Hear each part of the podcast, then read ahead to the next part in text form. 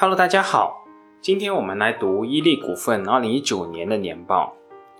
食品饮料行业可以说是我们消费者日常接触最为密切的一个行业，也由于确定性比较高，受经济周期性波动冲击比较小等原因吧，成为了现在当红的一个行业。但我觉得还是需要提醒一句，对任何东西付出过高的定价，那都是不必要的。这里面也包括了确定性。何为价值？价值就是进行称重、进行估价。有形资产有它的价值，增长潜力也有它的价值。那当然，确定性也有它的价值。好了，这些闲话我们就不多说了。我们还是回到伊利股份二零一九年的年报。伊利股份二零一九年实现营业收入九百零二点二亿元。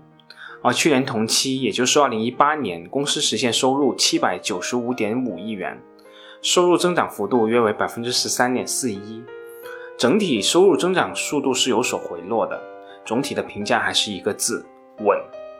在二零一九年整体环境并不太理想的情况下，能有这个增长速度和增长金额，确实还是相当的不错的。当然，说到伊利股份，肯定是躲不开最直接的竞争对手蒙牛。我们再一起来看一下蒙牛二零一九年的收入情况。二零一九年，蒙牛乳业实现收入七百九十点三亿元，相较于二零一八年的六百八十九点七七亿元，收入增长幅度约为百分之十四点六六，所表现出来的状态也是非常的稳。可以这么说，现在国内的乳业已经基本形成了伊利和蒙牛两大全国性品牌的寡头竞争的局面。我为什么会这么说呢？我们再来看看，原来还有能力一争的光明乳业，二零一九年的收入就清楚了。光明乳业二零一九年实现收入二百二十五点六亿元，收入增长幅度约为百分之七点四八。大家可以看一下“都说不易”公众号后附的图表，这三家公司之间体量和增速之间的差距是不言而喻的。所以我个人认为，目前国内乳业的竞争格局还是比较好的。马太效应在后续几年还会增强。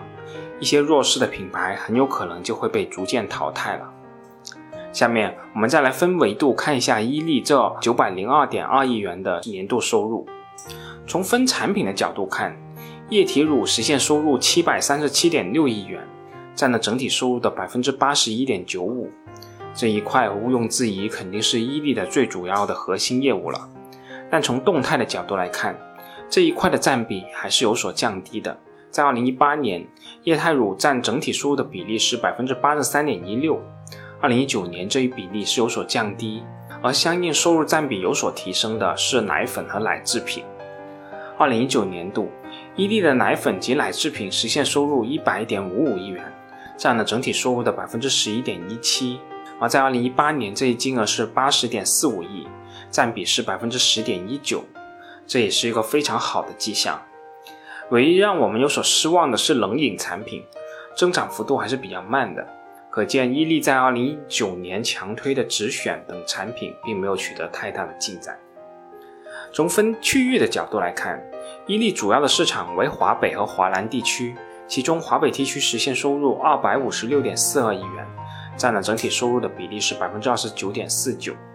华南地区实现收入二百三十七点二亿元。占了整体收入的百分之二十六点三五，而在伊利的年报中，除了华南和华北地区以外，其他的地区都被笼统的称为其他了。这部分收入占了整体收入的比例是百分之四十三点六。分地区的情况其实基本与去年是一致的，这也展现出了食品行业竞争格局区别于其他行业的一个特点。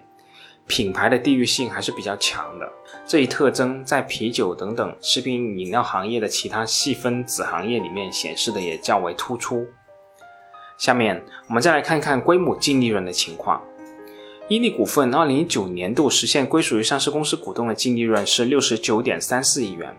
而去年同期公司归属于上市公司股东的净利润为六十四点四亿元。伊利股份二零一九年归母净利润的增长幅度为百分之七点六七。这一增长幅度基本上是与去年相当的，维持在百分之七左右的增速。蒙牛乳业二零一九年规模净利润为四十一点零五亿元，二零一八年蒙牛的规模净利润为三十点四三亿元。蒙牛二零一九年的增长幅度为百分之三十四点九，这个净利润的增长幅度可以说是高得有点吓人。但如果我们换一个角度来看，看看两家公司的销售净利率，就是用净利润除以销售收入，我们可以看到，蒙牛的销售净利率从二零一七年的低点百分之三点三八上升到二零一九年的百分之五点四四，而相对而言，伊利股份的销售净利率一直维持在百分之八和百分之七左右的区间波动。所以可以这么说，是蒙牛的盈利水平在剥离了相关不良资产以后，逐步回归了正常的水平。大家可以看一下“都说不易”公众号获附的图表，可以很清楚的看出这样一种趋势。伊利股份2019年经营活动产生的现金流量净额是84.55亿，明显高于公司的净利润，基本可以确定伊利赚到的钱是真金白银。对于这种头部品牌，一般销售款项的回收情况都是非常不错的，这一点我们就不用过多的担心了。公司2019年度净资产收益率为26.38%。相比较，公司二零一八年的净资产收益率为百分之二十四点三三，公司二零一九年的净资产收益率是有所回升的，总体处于一个比较稳定的区间。从比较长的角度来看，从二零一二年到二零一九年，伊利股份的净资产收益率一直较好的维持在百分之二十三至百分之二十六的区间级里面。我们再来看看蒙牛乳业，蒙牛乳业二零一九年的净资产收益率为百分之十五点一一。同样呈现出一个回升的态势，但如果我们回看蒙牛历年的净资产收益率，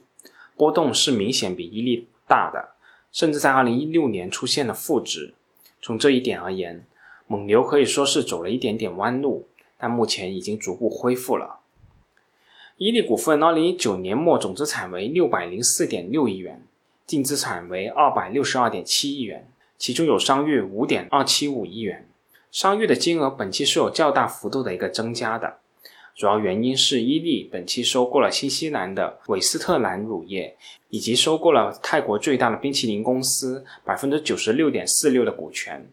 还有收购了阿尔山伊利天然矿泉饮品有限责任公司，三家公司形成的相关商誉。总体而言，这三笔交易形成的商誉并不算太大，商誉的绝对金额占了公司净资产的比例约为百分之二左右。总体的风险还是比较小的。公司的资产负债率为百分之五十六点五四，负债主要为应付账款和预收款项等无息负债，总体负债的状况是很健康的。特别是在二零一九年末，伊利拥有六十点二亿元的预收账款，这一金额要比二零一八年末增加了约二十亿元，这无论怎么说都是一个极好的消息。最后再和大家对比一下伊利股份当时推出的股权激励的行权条件。净资产收益率百分之二十以上，这一点肯定是没有问题的。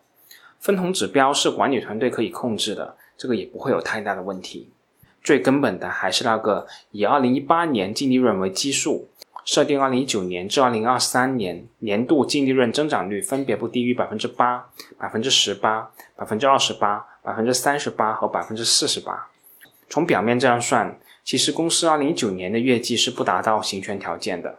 当然，当时的行权条件里计算加了比较多的调整项，比如扣非、扣除股份支付费用等等，可能最后通过这些调整项计算是能达到行权条件的。但这种达到也只能说是涉险过关，后续伊利的管理层可得真要努力了，不然最后可能真的是竹篮打水一场空了。好了，今天我们就到这里，我们下次再见吧。